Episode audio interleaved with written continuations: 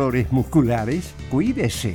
¿Sabía que de no tratar a tiempo ese simple dolor, usted será un adulto mayor con serias dificultades en su vida diaria? Para ello, tenemos la solución. Life, el producto natural más efectivo para eliminar todo dolor articular y muscular. Llame ahora al 22 594 05 25 22 594 05 25 Life, la solución. Comercial IAC Compañía Limitada. La mejor calidad mundial en laminados decorativos. Comercial IAC Compañía Limitada es Vertec en Chile. San Ignacio 1010, Santa Rosa 1779, Avenida Mata 446 y Portugal 501. Comercial IAC Compañía Limitada es Vertec en Chile en Radio Portales de lunes a viernes de 15.30 a 17.30 horas Salud Eterna, un espacio de conversación y orientación en el mundo de la medicina natural. Consulte con nosotros al 226-139-705. 226-139-705. Pida además su moringa olífera ancestral original de la India. Salud Eterna, de lunes a viernes de 15.30 a 17.30 horas en Radio Portales, la primera de Chile en tu corazón. Los esperamos.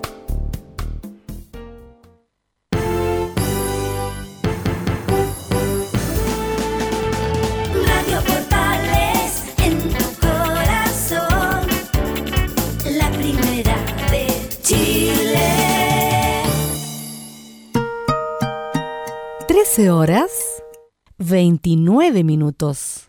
Atención a la red deportiva de emisoras amigas de Radio Portales. Al toque de gong, sírvanse conectar.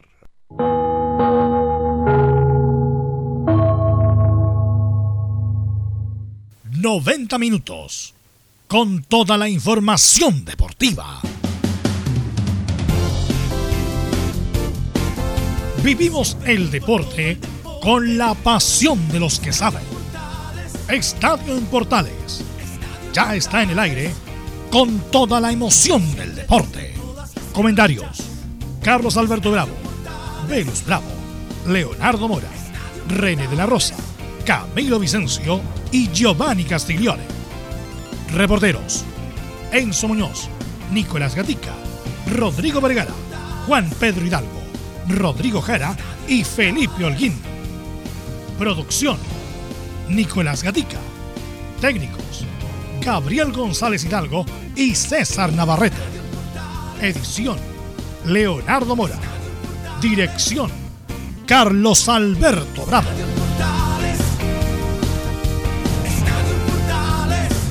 Estadio en Portales es una presentación de Ahumada Comercial y Compañía Limitada expertos en termolaminados decorativos de alta presión. ¿Qué tal? Buenas tardes. ¿Cómo le va? Somos Estadio Portales en el aire. 27 de octubre del 2020, para los que escuchan en regiones, nublado en la capital de la República. Tendremos, como siempre, mucha información. Eh, Dudamel sorprendido, dice, por lo que se habla de su posible llegada a la U de Chile. Bueno, Quintero ya tiene equipo para enfrentar a Everton. La Rondo es jugador de O'Higgins de Rancagua. En fin, hay muchas noticias y tendremos, como siempre, el informe completo de la U de Chile. ¿Quién irá por Montillo si es que no juega este fin de el próximo día jueves? Tendremos el informe de Colo Colo, el informe de Católica y todo con el deporte del fútbol profesional de las colonias a cargo de Laurencio Valderrama. Esto y mucho más en la presente edición de Estadio Portal. Vamos con ronda de saludos. Nicolás Gatica, ¿cómo está usted? ¿Cómo está Colo Colo? Muy buenas tardes.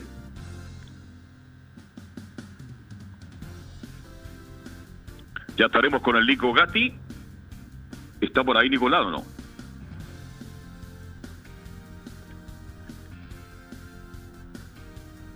Carlos. Sí. Muy buenas tardes. No, todavía no está Nicolás, ya vamos a estar en cualquier momento con él. ¿Qué pasa con el Nico Gatti, oiga? está más lento que, bueno, que un blue, pero... No, no, eh, hoy, día, lo- hoy día los problemas, Carlos, ¿cómo le da buenas tardes? Son problemas Hola. de conexiones, no, no son Sí, problemas de reporteros. Sí, sí, sí, sí, tiene toda la razón. Entonces dejemos... De hecho, ya está, mire, por acá el Nico Gatti para contarnos las novedades de, de Colo Colo. Nico, ¿cómo te va? Buenas tardes.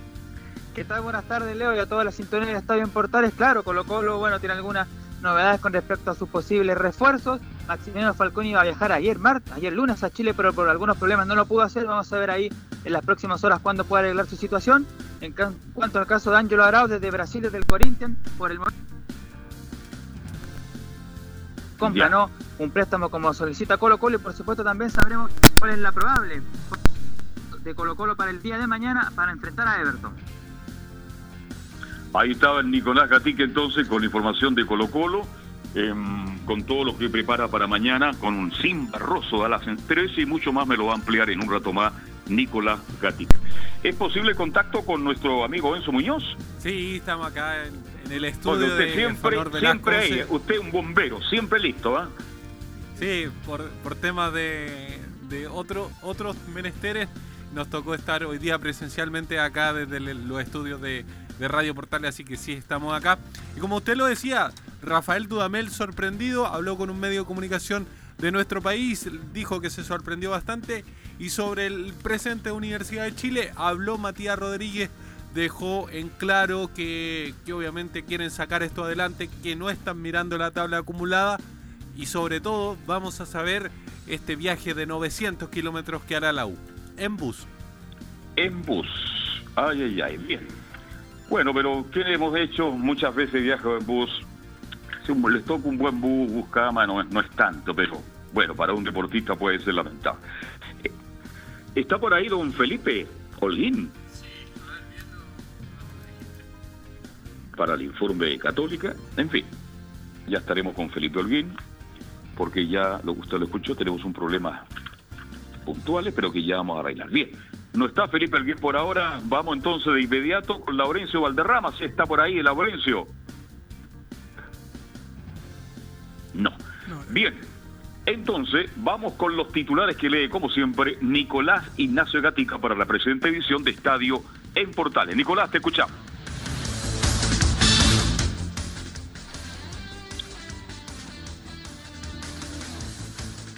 Comenzamos con el fútbol internacional, donde en el Inter con Arturo Vidal y sin Alexis visita al Shakhtar Donetsk en Ucrania. Esto por la segunda fecha de la Champions League. Recordemos que en la primera fecha igualaron 2 a 2 ante el Borussia Mönchengladbach de Alemania. Además también hay que decir que completa este grupo del conjunto italiano el Real Madrid. En el continente, claro, se inicia la segunda fase de la Copa Sudamericana.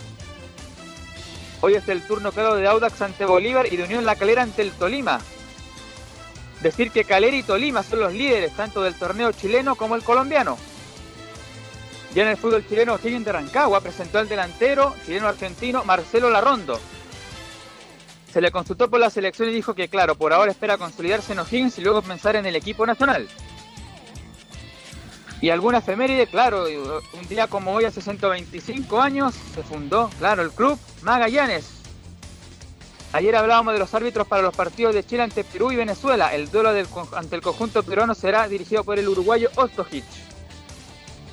Esto y más en la presente edición de Estadio en Portales. Perfecto, muchas gracias, Nicolás Ignacio Gatícalo. Yo creo que es bueno partir, muchacho, porque Magallanes, el viejo Eso le querido Magallanes, preguntar. Está cumpliendo Leonardo Isaac 125 años. ¿Qué le parece? Sí, oiga, eh, bueno, eh, yo le quería preguntar a usted qué recuerdos tenía, porque hay algún momento en la historia de este Magallanes que, mucha gente recuerda, del glorioso Magallanes. Ahora, bueno, quizás un poco más de capa caída, un equipo que, está ahí en la primera B, pero quizás a lo mejor usted con el paso de los años nos puede contar algo de, de algún momento especial del, del querido Manojito de Claveles, pues. Bueno, mucha historia. Bueno, Ma- Magallanes, Leonardo y a la audiencia de Estadio Portales logró los primeros cuatro títulos. Cuando nuestro fútbol, y lo digo con el más profundo respeto, no se vayan a sentir los magallánicos, ¿ah? era semiprofesional. Y de ahí nace este viejo y querido Magallanes, una institución muy noble, muy digna, muy respetada, muy admirada por todos. Porque el hincha de Magallanes, como tal, pertenece a una generación muy antigua, muy antigua. Entonces el comportamiento en las tribunas, el comportamiento permanente ha sido de un ejemplo que realmente emociona. Y así nace esa vieja y querida bandita de Magallanes encabezada por el gordo Sarín. ¿Quién era este gordo? Este gordo era un tipo, era un empresario de muchas lucas, de muchas plata. Tenía mucho dinero, pero era fanático hincha de Magallanes. Y sus negocios paulatinamente los fue perdiendo porque él invertía mucho en contratar jugadores profesionales. Era tanto el cariño por este viejo y querido Magallanes que lamentablemente quedó en la ruina. Y terminó siendo, mire la historia, siendo presidente de Magallanes. Terminó siendo el director de la bandita de Magallanes, usted que está escuchando de fondo, director porque ya no tuvo dinero y pasó a compartir en las gradas con los viejos ca- académicos. Ahora, en cuanto a historia de Magallanes, hay mucha. Llegó Carlos Orlandelli, un jugador extraordinario de la Argentina que se quedó para siempre. Tuvo planteles increíblemente muy buenos. Yo recuerdo ese Magallanes, Leonardo y Camilo Vicencio cuando estaba en San Bernardo, cuando Magallanes era local en San Bernardo, jugaba en el estadio municipal y ahí nacen justamente los comandos de Jarita. ¿Por qué comando? Porque entrenaban en los cerros Chena y ese cerro pertenecía al ejército. Y ahí entrenaba Magallanes, que tuvo una muy buena actuación en Copa Libertadores de América con jugadores como Pereira, un brasileño, casi de dos metros, el gringo Neff, eh, por ahí también está mi- el, mi gran amigo Arturo Jauri, que después fue un gran volante de Colo Colo, un jugador extraordinario. En fin, grandes figuras que tuvo Magallanes y que han hecho de este club, con el paso del tiempo, hoy día de nuevo de vuelta en San Bernardo, un club muy querido, muy respetado. El problema está, Leonardo y Camilo, que las nuevas generaciones, en la medida que van creciendo, ven que gana la U, que gana Colo Colo, gana Católica, por ahí Cobreloa en un momento dado, se transforman en hinchas de Magallanes, de Colo Colo, la U, Cobreloa y otros más, y Magallanes ha quedado prácticamente, no en el olvido, porque el recuerdo es de todo. Magallanes es una institución que fue señera y lo sigue siendo, porque tiene dirigentes muy capacitados, sigue triunfando en la B, está haciendo una muy buena campaña en este minuto, pero es una historia maravillosa, que tendríamos que tener un programa completo, Leonardo, para hablar del viejo y querido Magallanes. Un saludo para don Mario Ojeda. Usted, ¿Y quién es Mario Ojeda? Porque escucha todos los días Estadio Portales. Mario Ojeda fue arquero de Magallanes y jugó solamente por Magallanes y estuvo en ese partido amistoso que le ganó Chile a Brasil por cuatro goles a cero. Y don Mario Ojeda invitó durante un tiempo a los viejos tercios de Magallanes, a los viejos jugadores como el Juanano Gutiérrez, Roberto Ampuero, en fin, y se reunían una vez al año Leonardo y Camilo en una casa habitación de un ex integrante de Magallanes para recordar el viejo y querido Magallanes. Magallanes tiene mucha historia.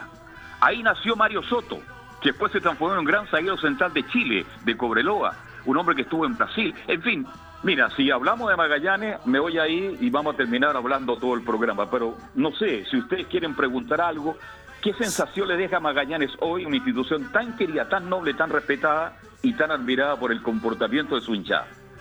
Sí, pues además Magallanes, Carlos, para complementar, eh, reconocido también por la bandita, también otro, otro de los, de los Pero símbolos de- bandita que en un momento hizo polémica, Camilo, porque te acuerdas que compartían la bandita de Magallanes con la bandita del Chago Morning. Y también pasó una historia muy bonita, Carlos, que yo creo que usted tiene que recordarla, con la bandita que estuvo en un momento a punto de desaparecer por el tema de la ley de estadios seguros, la ley de violencia en los estadios. ¿Se acuerda que en un momento eh, se prohibió que, que la bandita de Magallanes estuviera presente en el estadio, siendo que son señores todos profesionales, muy respetables, que, que en qué momento iban a causar desmanes? Exactamente, fue una situación bastante engorrosa, pero menos mal que se entendió, porque cuando uno va a ir a Magallanes, que debe jugar hoy día con el más profundo respeto y cariño que le tengo a Magallanes, con mil personas, mil doscientas personas en San Bernardo, De hecho, está jugando en el Nacional por el tema de, del protocolo de coronavirus. Estos partidos que ha estado Claro. haciendo Santiago los ha estado jugando en el en Nacional. el Nacional. Pero habitualmente ellos juegan de local ahí en San Bernardo, en el Estadio Municipal, donde se organiza el Festival de la Canción del Festival de Folclor. Y bueno, pero cu- cuando uno va a ir a Magallanes, Camilo y Leonardo, uno dice, ¿y a dónde está la bandita? Pues si, si la bandita no está, en el fondo no está Magallanes. Y No, al final, y- y terminó muchas siendo veces cuando el partido no es muy bueno, la bandita Magallanes nos entrega algunas melodías muy agradables y hacen mucho más entretenido el partido. De hecho, Ma- Magallanes, la bandita de Magallanes, que en un momento, como le digo, estaba haciendo polémica porque no podía entrar, al final terminó siendo patrimonio eh, cultural y, y por eso ahora ellos ya no tienen ningún problema en ingresar a- al estadio cuando juegan en, en San Bernardo. Y hay que recordar también parte de la historia de Magallanes, Carlos, que en un momento Magallanes se fue a jugar a Maipú. Sí. Antes, antes de volver al estadio de San Bernardo. Sí, al Santiago Güera de Maipú. Eh, ahí está el problema de Magallanes. Hay dos, hay dos equipos en Chile que te- te- podrían tener mucho más hinchadas. Santiago Morning, Santiago, Santiago, Santiago, todos juntos, por favor, ra, ra, ra. Y, y Magallanes, pues. ¿Y sabe por qué? Porque Santiago Morning tiene la sede allá en Recoleta, en el estadio, ahora prácticamente ahí en la comuna de Independencia, donde está Santa Laura. Resulta que juega, por decirte, en Santiago, ¿no es cierto? Y entrenan en Ñuñoa. Entonces, ¿qué identidad puede haber? Y lo mismo le ha pasado a Magallanes, que no ha tenido el respaldo de las autoridades o Magallanes no ha tenido la capacidad para quedarse en un lugar permanente. Entonces están cambiando, tú bien lo decías, un tiempo fue en, en Santiago Bueras, ahí en Maipú, en un estadio muy bonito, pero cuando Magallanes estaba logrando ya una identidad con Maipú, por algunos problemas tuvo que saltar a San Bernardo. Entonces, como se están cambiando permanentemente de lugar, hay una cosa muy importante en la vida por Leonardo y Camilo. Claro. Identidad. Justamente. Justamente.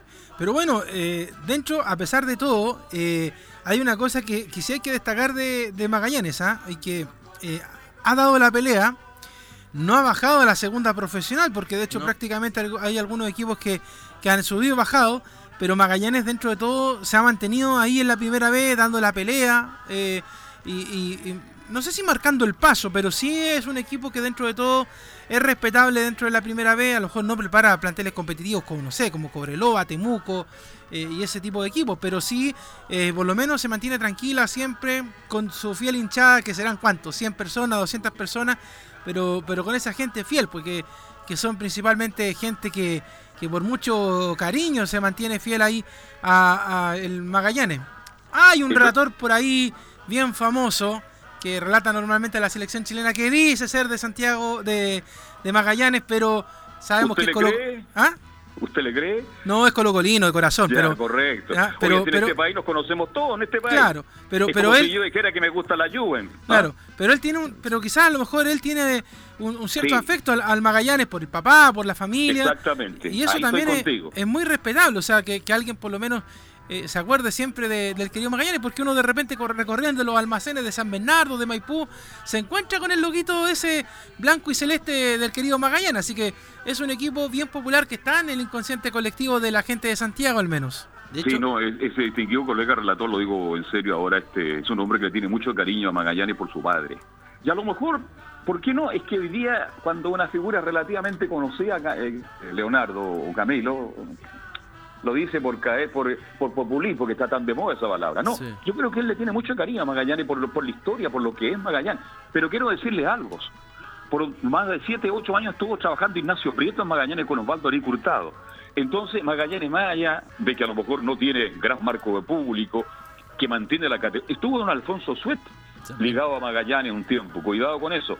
Y ahora Magallanes, y lo digo con mucho respeto, a lo mejor no tiene el complejo que tiene Magallanes en Padre Hurtado, tiene un complejo de primer nivel que yo lamentablemente no pude, acepté varias veces ir a conocerlo porque fue invitado y no pude llegar, pero Magallanes, más allá de eso, mi estimado Leonardo y Camilo, tiene un gran complejo donde llegan las, futuras generaciones de futbolistas de Magallanes, así que eso también es digno de destacar. Carlos, de hecho ahora está eh, el que era representante de Claudio Bravo como a cargo del equipo.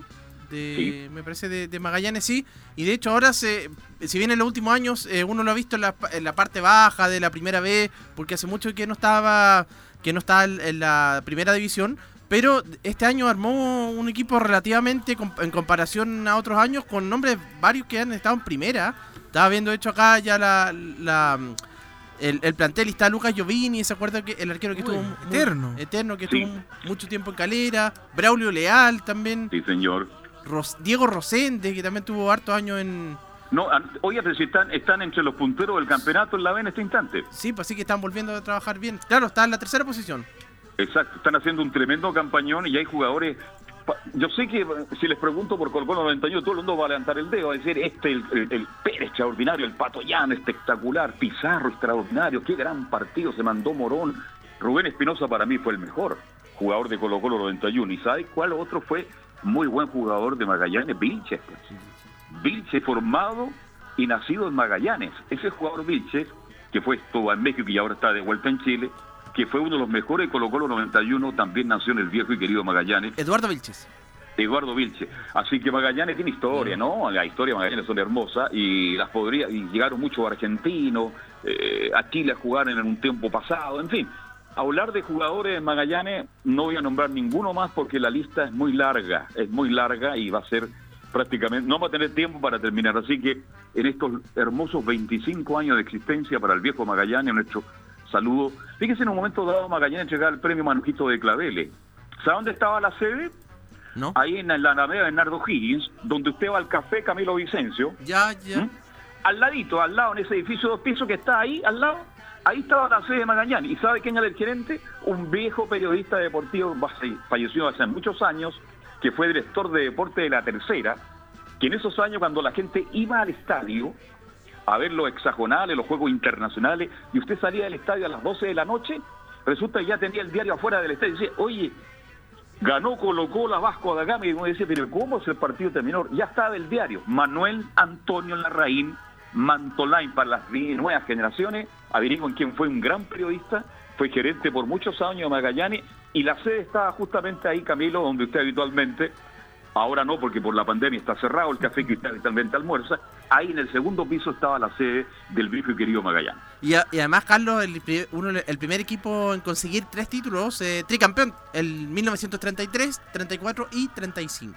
Claro, yo partí justamente hablando de eso, que sin Claro. desmerecer el título de Magallanes, en una época que el fútbol era semiprofesional, pero tres títulos consecutivos logró Magallanes, la vieja academia, y creo que el hincha de la U, el hincha de Palestino, de Colo Colo, de Ranger, de Iquique, qué sé yo, de Temuco, de Valdivia, siente un cariño muy especial por este club, tan querido, tan respetado y tan admirado como es Magallanes.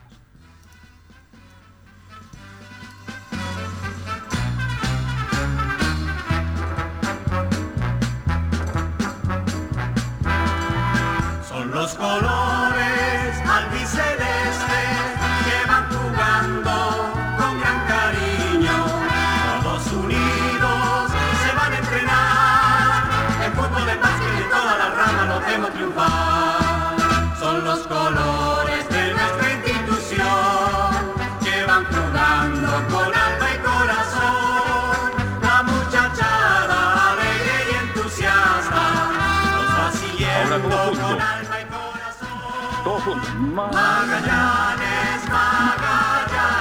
qué recuerdos con esa canción, ¿ah?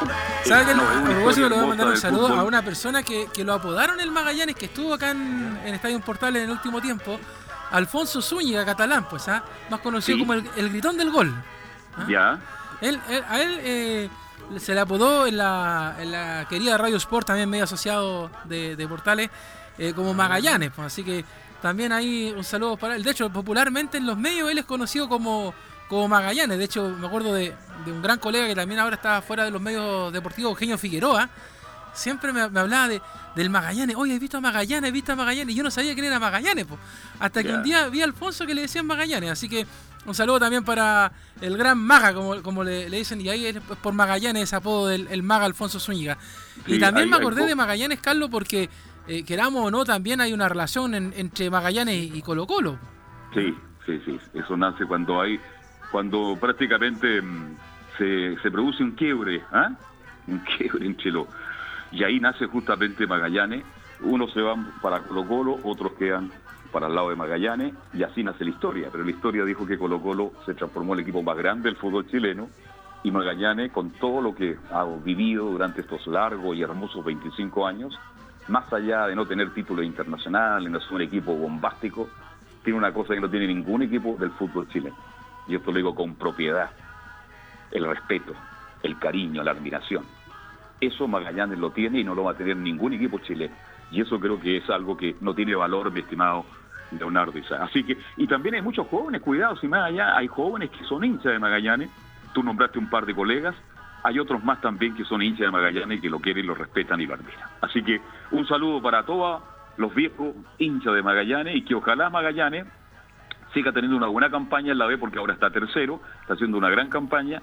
Y por qué no algún día soñar, por qué no de vuelta en la primera división.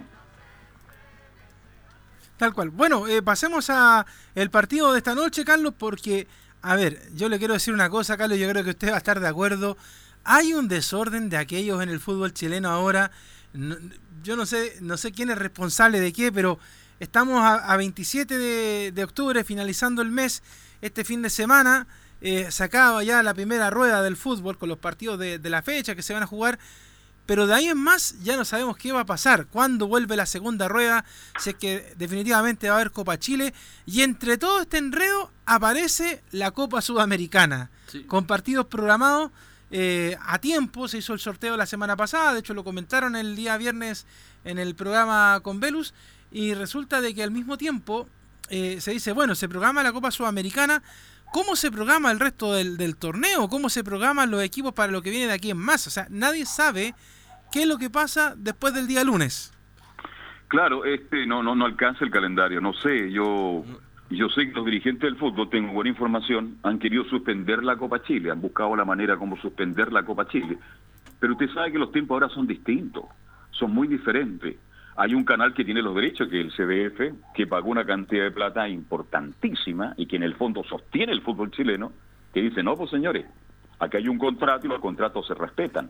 Más allá que ellos sean socios y que estén integrados al fútbol chileno, porque están integrados, porque participan de todo lo que sea, así, indudablemente que estos partidos hay que jugarlos. Pero tú bien dices, eh, bueno, ¿y, ¿y cuándo lo jugamos? ¿A qué hora lo jugamos? Ese es el tema. Entonces, ¿este campeonato cuándo termina? ¿A finales de enero? A finales de enero, incluso si con esta podría Porque, de hecho, alargarse eh, hasta febrero. Lo que pasa es que hay un problema, Camilo Carlos. Al 15 de enero, eh, los eh, equipos que ya están, eh, o sea, tienen que llegar a la Conmebol los equipos que van a la Copa Libertadores y Sudamericana del siguiente año. Claro. No se pueden pasar del 15 de enero. Entonces, eh, ese es un, un gran problema. Y además, entre medio, que estamos viendo acá lo que comparten los muchachos ahí en el grupo de, de Portales Digital, eh, están lo- los partidos que se tienen que jugar eh, reprogramados. Por ejemplo, el cotejo de, la, de Curicó con la Católica, que Está quedó en el segundo tiempo, que se juega el 11 de noviembre a las 4. A contar del minuto 49 con 42, así de cuadrado. Y el de es. Palestino con Católica, que se jugaba esta semana, quedó para el día del cumpleaños de Milo Freisas, domingo 8 de noviembre, a las 16 horas en el estadio de la Cisterna. Vamos todos al día, no al cumpleaños, ¿no? Me imagino, pues, sí. ¿ah? Ya. Hay que reservar los pasajes para viajar justamente a Valdivia y ahí junto al calle Calle re- vamos a, a celebrar el cumpleaños de Frey. Bueno, ese es el tema, sí, no hay espacio, no hay, no, no hay cómo. Y todo es, todo es que se está jugando los días martes, miércoles y jueves en horario increíble para cumplir con el CDF, para cumplir con los abonados del CDF. En el fondo también el CDF se ve presionado por los abonados que tienen todo el de, oye, yo pagué por este servicio y resulta que ustedes no me están cumpliendo. Entonces hay todo un problema y yo no sé cómo lo lo van a arreglar los dirigentes definitivamente, cómo va a terminar esto. Ahora lo importante es que se termine el 15 de enero, porque si no se termina van a venir otro tipo de problemas que tú muy bien narrabas, mi estimado Leonardo y Camilo. Claro, pero metámonos, bueno, al partido de esta noche, porque como le decía, hace su debut eh, glorioso eh, Unión La Calera, que además hay que decir, eh, Carlos Camilo, que está pasando un buen momento, Sí. porque está ahí de escolta, o más bien ahí acompañando a la Católica, a la Unión, que son los que están peleando en la parte alta de la tabla. De hecho, momentáneamente está como líder ahora en la tabla de posiciones, pero un trabajo que ya viene hace tres años por lo menos, desde que ascendieron a la, a la primera división, con primero con Rivero, después Paqui, eh, Francisco Menellini y ahora con Boda. Claro, eh, y de hecho lo, Sí. eh, lo de Bogboda, eh, recordemos que fue raro porque justamente el Paqui Meneghini de manera muy rara tenía una buena campaña con el equipo cementero y se va. Se va y bueno, aparece este, este personaje, este técnico que está dirigiendo a Galera que de verdad está haciendo muy buenos partidos interesantes. Yo creo que uno de los tropiezos que tuvo quizás relativamente llamativo fue con la Universidad de Chile a principios de año, pero fue porque estaba en un equipo en rodaje, pero de ahí en más el equipo cementero, la verdad es que ha tenido una muy buena participación en el torneo local. Ahora sí, Carlos, yo creo que el tema es cómo le va a ir en la Copa Sudamericana. Ese es el tema. Yo le, leí a un columnista, eh, amigo mío, yo trabajé con Felipe Bianchi y, y a otros también diciendo, es que el fútbol chileno que va a ir a la Sudamérica, estos son los equipos, va a decir, le- como que le tienen poca fe a todo esto, decir que empiezan a, salvo Católica, porque si tenemos que hablar un, un equipo con experiencia internacional es Católica, y mira lo bien que está jugando, el mejor equipo que juega, tiene un técnico realmente de calidad. Bueno, pero así están la, hechas las bases y sobre esa base va a tener que jugar Audax, Coquimbo Unido, Unión La Calera. Eh, claro, otros países tienen equipos mucho más conocidos, tal vez, pero bueno, así están las bases y se la ganaron en cancha y eso hay que respetarlo. Ahora, el problema de Calera, que va a tener esta noche, es que no tiene a Leiva, tengo entendido que es un hombre vital muy importante en el medio campo calerano. Entonces ya tiene un jugador menos. Pero así y todo, creo que incluso Palestino, eh, no sé, ustedes me corrigen, incluso Calera también, cuando han participado en la Copa Sudamericana, no han hecho malas campañas de acuerdo al plantel que tienen. Y de hecho le ha tocado con rivales brasileños de- de- en, to- en todo. El año pasado quedó eliminado con Atlético Mineiro. Me acuerdo, pero jugan- jugando bien los dos partidos. Se fue en definición a penales. Antes eliminó incluso al Chapecoense, que, fue campeón de la Sudamericana en su momento. Y en la ronda anterior me parece que también eliminó a un- a, un brasileño. Así que le ha tocado rivales eh, eh, difíciles igual. Bueno, el rival. Eh, esta noche es eh, Tolima, Deportes Tolima, y vamos a escuchar declaraciones de ambos lados para ver cómo se están preparando para este partido que, bueno, lamentablemente para la gente que, que tiene operadores de cable masivos no lo van a poder ver porque está muy reducida la transmisión, vamos a nombrar el operador que lo transmite, es solamente DirecTV, Carlos, así que lamentablemente el resto, porque que son la gran mayoría, porque muy pocos tienen ese operador, no van a poder ver el partido, van a tener que encender la radio, seguir las redes sociales, va a estar bien complicado porque se reduce mucho el espectro, a diferencia de la vez anterior que transmitió el CDF, incluso también los partidos de la Sudamericana, esta vez es mucho más reducido. Pero escuchemos a Calera, escuchemos justamente al técnico eh, Boda que habla acerca del rival Deportes Tolima. Yo creo que Tolima es un eh, es un equipo eh, que viene haciendo las cosas bien como hemos visto en Colombia, donde está primero en, en la competencia local, eh, tiene historia de, de competencias internacionales, entonces, como todo, ¿no? Como en este tipo de, eh, de competencias va a ser un rival difícil donde eh, tendremos que trabajarlo, planificarlo, como lo hacemos todos los partidos, pero quizás hay poco tiempo para el análisis, entonces vamos a tener que, eh, que hacerlo eh, lo antes posible y empezar a planificar ese partido, porque es, eh, es el más importante, es el próximo, y en estos días enfocaremos todas nuestras nuestra atención en esto. Hay entonces la primera del cuadro cementero y en la segunda, si estuviera Frey diría, pero como no está él, de solamente vamos a decir que habla Fernando Cordero, que dice que esperamos asegurar en nuestra casa la clasificación. Esperemos que, que estemos todos nomás los 25, o tre- 25, 27 jugadores que somos del plantel, tratar de, de hacer las cosas bien, de, de entrenar para, para enfrentar ese partido y obviamente que eh, tratar de ganarlo acá en casa y asegurar acá en casa nuestro nuestro nuestro partido obviamente va a ser va a ser duro así que esperemos que el partido lo, cerremos acá obviamente son son dos partidos que tenemos que jugar y, y, bueno, ellos van a, van a hacer su localidad el, el 4 de noviembre creo y esperemos que, que se dé de buena forma para nosotros. Hemos trabajado muy bien, estamos con mucha confianza, así que tratar de hacer las cosas bien nomás para, para poder pasar a la siguiente fase. Hay entonces eh, las voces del cuadro cementero. La probable formación para esta noche, para el partido de debut de los equipos chilenos en torneo de Copa Sudamericana, es las siguientes. Con Arias en el arco, Cristian Vilches, Santiago García, Eric Bimber, Jonathan Andía, Felipe Seymour, Esteban Valencia, Gonzalo Castellani, Juan Leiva, Nicolás Stefanelli y Andrés Vilches en la formación del equipo cementero. Y ahora escuchamos una del rival, pues de Tolima. Escuchamos a Sergio Mosquera cómo van a enfrentar al cuadro cementero. Yo creo que primero que todo es hacer nuestro trabajo de estar bien parados y, y poder eh, contrarrestar esos, esos espacios que, nos puedan dar ellos.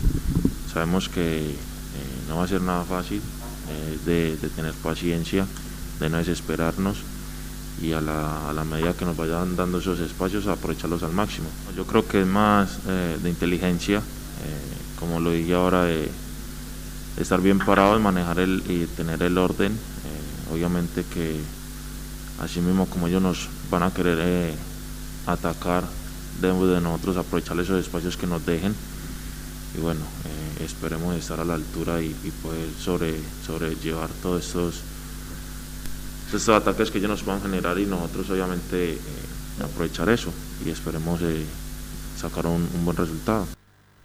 Hay entonces la información también del cuadro de Tolima y la probable formación del equipo de Tolima es la siguiente con eh, Álvaro Montero, Jonathan Morolanta, Julián Quiñones, Jean Carlos Pestaña, Levin Balanta, Juan David Ríos, Sergio Mosquera, Junior Hernández, Juan Pablo Nieto, Andrei Estupiñán, Anderson Plata. Esa es la formación de Plata los... anda muy bien, ¿eh? Sí. ¿ah? Anda muy bien. De hecho, para contarle un poquito de, de los datos, los de Ibagué llegan tocados porque la fecha recién pasada perdieron ante Equidad su invicto de 10 fechas sin caer. Así que quizás por ahí también pueden aprovechar los del cuadro cementero para la jornada. Y antes de cerrar este bloque, Carlos, algo que nos llegó reciencito también desde la sexta región, porque se presentó un nuevo refuerzo allá en O'Higgins de Sí, Rancagua. pues. No sé si se enteró usted.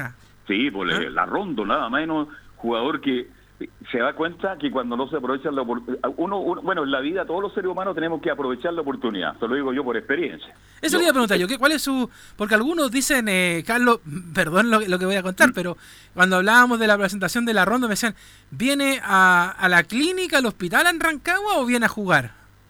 Claro, acuérdate que la ronda en un momento dado lo queríamos en la selección chilena. Se le ofreció la selección chilena, por ahí se resintió, pero quedaron abiertas las puertas. Y en el fondo él dijo, sí, por ahora no, tal vez, y se fue a jugar a Tigre, de Argentina. Y de Tigre de Argentina viene de vuelta a Chile ahora para jugar por O'Higgins de Rancagua. Y ahora le preguntan lo mismo y dice, sí, en la medida en que yo pueda demostrar en O'Higgins mi capacidad, me gustaría mucho tener una opción de jugar en la selección chilena. En fin, son situaciones realmente complicadas, pero lo vimos en Calera la última vez en nuestro país, ahí jugó en su centro delantero potente, muy rápido, este, mm, con mucho olfato de gol y puede ser un aporte interesante para O'Higgins de Rancagua que está pasando por un momento muy delicado, mi estimado. Tal cual. Y bueno, para entrar en detalles de lo que pasó con Marcelo Rondo, tenemos a Rodrigo Vergara con la información desde Rancagua. ¿Cómo te va, Rodrigo? Hola, hola, ¿cómo están? Muy, pero muy buenas tardes para todos Hola. ustedes y para todos los que están escuchando hasta ahora Estadio en Portales en la Primera de Chile. Fíjese que el día viernes el Club O'Higgins de Rancagua confirmó la llegada de un jugador. No fue hasta el día de ayer que se realizó la conferencia de pr- prensa de presentación. Nos referimos al chileno argentino de 31 años y exjugador de Unión La Calera y que muchas veces también sonó en la selección chilena. Nos referimos al delantero Marcelo Larrondo, quien llega a O'Higgins de Rancagua para reforzarse para la segunda rueda de cara al, urgente trabajo que tiene que hacer el equipo rancagüino, que es sumar puntos. Llega con con un contrato hasta finales de la temporada 2021. Vamos a ver, eh, ayer precisamente fue la conferencia de prensa. Escuchemos lo que dijo respecto a cómo viene en condiciones y qué es lo que tiene que hacer estos Hills. creo que llego en, condiciones eh, buenas, así que nada, tratar de, de- de dejar una buena imagen y hacer las cosas bien, como lo dije, con muchísima humildad, sacrificio y, y quiero tratar de, de dejar una buena imagen como, como lo he hecho por, por todos los equipos que he estado. Creo que he estado en todos los equipos y siempre traté de dejar el máximo cuando me tuve que poner la camiseta. Así que estoy muy contento y feliz de, de pertenecer a O'Higgins. Dejar una buena impresión es lo que dice el argentino y chileno Marcelo Larrondo con respecto a su trabajo y su llegada lo que viene a hacer a O'Higgins de Rancagua. De hecho, también eh, viene le sacó una buena foto a nuestro torneo nacional respecto con lo que tiene que hacer O'Higgins, donde dice que tienen que ganar dos a tres partidos y esto se puede revertir. ganás dos o tres partidos y te volvés nuevamente a salir del descenso y los que están en media tabla si se relajan vuelven abajo. Es, es, es un, torneo es raro, pero bueno, nada, como hay que trabajar, eh, lo más importante es trabajar, creer en el equipo y que los hinchas se queden tranquilos que, que el equipo va a salir adelante, es lo más importante. En la misma línea, de hecho, eh, él lo habla, que hay que revertir una situación bastante compleja para salir de las últimas ubicaciones del fondo y, por supuesto, sumar de a tres, que es lo que necesita este equipo rancagüino. Precisamente habló de cómo ve al equipo y precisamente cómo ve al cuerpo técnico al asumir este difícil desafío. lo veo a- al cuerpo técnico también, que están muy comprometidos con, con el objetivo, que es sacar a O'Higgins de abajo. Pero bueno, nada, como lo dije, estamos hablando también ya de que O'Higgins está último, pero quedan 18 fechas todavía. Falta muchísimo. en estas 18 fechas puede pasar cualquier cosa. Eh, como te dije, hay que trabajar, seguir me- mentalizados y que se puede salir. Una cosa que ha complicado en este último tiempo a Marcelo Larrondo es su historial de lesiones. De hecho, Unión La Calera jugó bastante poco debido a lo mismo. Lo mismo en el caso de River Plate, que tuvo muy poca continuidad y pocos minutos en cancha debido a su historial de lesiones. Precisamente es lo que habla Marcelo Larrondo en, este, en esta oportunidad, donde comentó que eh, está en condiciones perfectas y de hecho eh, argumentó que este último tiempo, estos cuatro meses que estuvo en Argentina, le sirvió para trabajar muchísimo el tema de las lesiones. Físicamente estoy bien. eh, estuve cuatro meses en Argentina entrenando. eh, nunca, nunca estuve, digamos, eh, parado. También fue algo lindo porque la verdad que lo disfruté, disfruté cosas nuevas para mí, pero bueno, siempre con la mentalidad y la exigencia que, que tuve durante toda mi, mi carrera futbolística. Este fin de semana termina la primera rueda del campeonato nacional, por lo cual O'Higgins de Rancagua tendrá que viajar hasta la octava región, específicamente hasta Talcahuano, en una tierra donde ya hay gente que a este partido le dice el clásico de los metales. Recordemos que Huachipato por el acero y O'Higgins por el lado del cobre. El partido está fijado para el sábado 31 a las 13.30 horas y por razones obvias no contará con Marcelo Larrondo ya que este está contemplado para la segunda rueda. Falta ahí el papeleo administrativo por parte del club para inscribirlo ya para la segunda ronda, pero ya al menos cuenta con su servicio y está a disposición del cuerpo técnico. Entonces recordemos que O'Higgins enfrentará en esta final de temporada por la primera rueda a Huachipato el día sábado 31 a las 13.30 horas en el Estadio Cap Acero de Talcahuano. Esto sería toda la información por ahora acá desde Rancagua. Cualquier novedad le estaremos informando prontamente. Saludos muchachos para todos allá en Santiago. Perfecto. Ahí teníamos entonces el, el informe completo desde Rancagua. Vamos a hacer la pausa entonces y ya nos metemos con la U, Colo Colo Católica y mucho más en Estadio en Portal.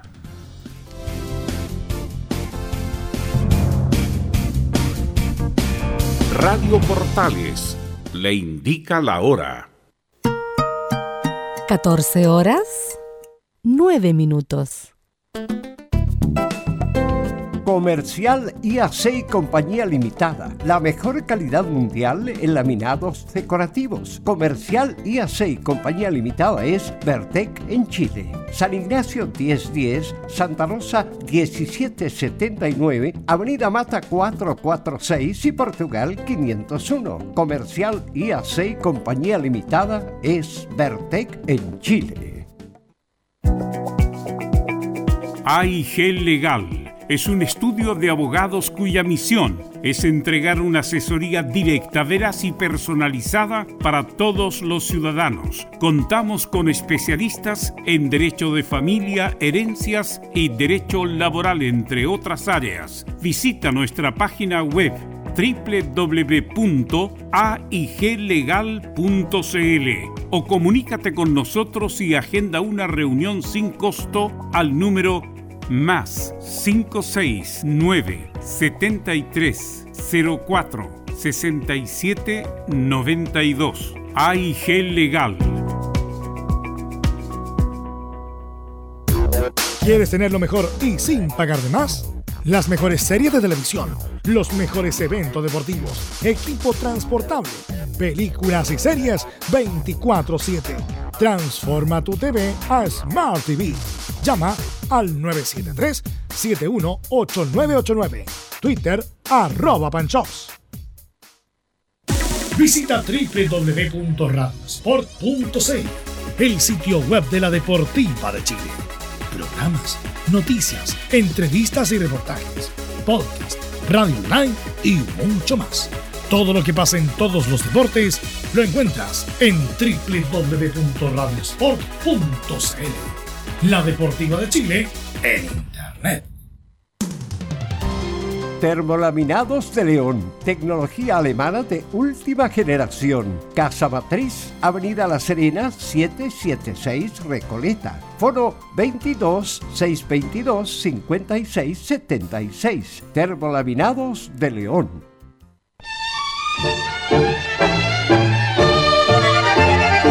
Estimadas auditoras y auditores de Portales, le invitamos a escuchar de lunes a viernes, desde las 20 y hasta las 23 horas, nuestro programa Espacio Vital. Un programa con los mejores consejos de salud para usted y toda su familia, junto a los inolvidables tangos y boleros de todos los tiempos. No lo olvide, le esperamos esta noche desde las 20 y hasta las 23 horas con Espacio Vital aquí en Portales, la primera de Chile.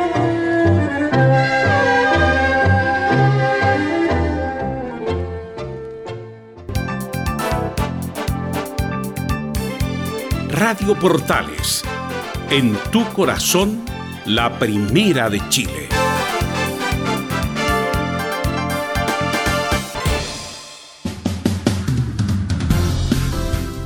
Ya estamos de vuelta. Antes de meternos, muchachos, con la U de Chile, con Colo Colo, Católica y con los equipos de Colonia, eh, hay un rumor de que se podría jugar con cierta cantidad de público los partidos de Chile, Perú, en Santiago y en algunos otros países de la clasificatoria. ¿Qué opinión tienen ustedes al respecto? Yo creo que deberíamos al menos estar en fase 4 para que eso pudiera ocurrir. Porque de hecho, eh, en la fase de apertura inicial, por ejemplo, los restaurantes pueden recibir gente adentro, en recintos cerrados, eh, las iglesias también. Entonces yo creo que recién estando Ñuñoa en fase 4, podríamos empezar a hablar del tema. Ahora, Carlos, eh, hay un tema así que a mí me tiene preocupado, yo creo que a todos en general, después de lo que pasó el domingo en la noche, a la gente ya se le olvidó que estamos en pandemia. O sea, eh, sí. es un tema súper complicado el tema. De hecho, eh, por ejemplo, en, en Cobreloa, el presidente está pidiendo la solicitud de empezar a jugar con público.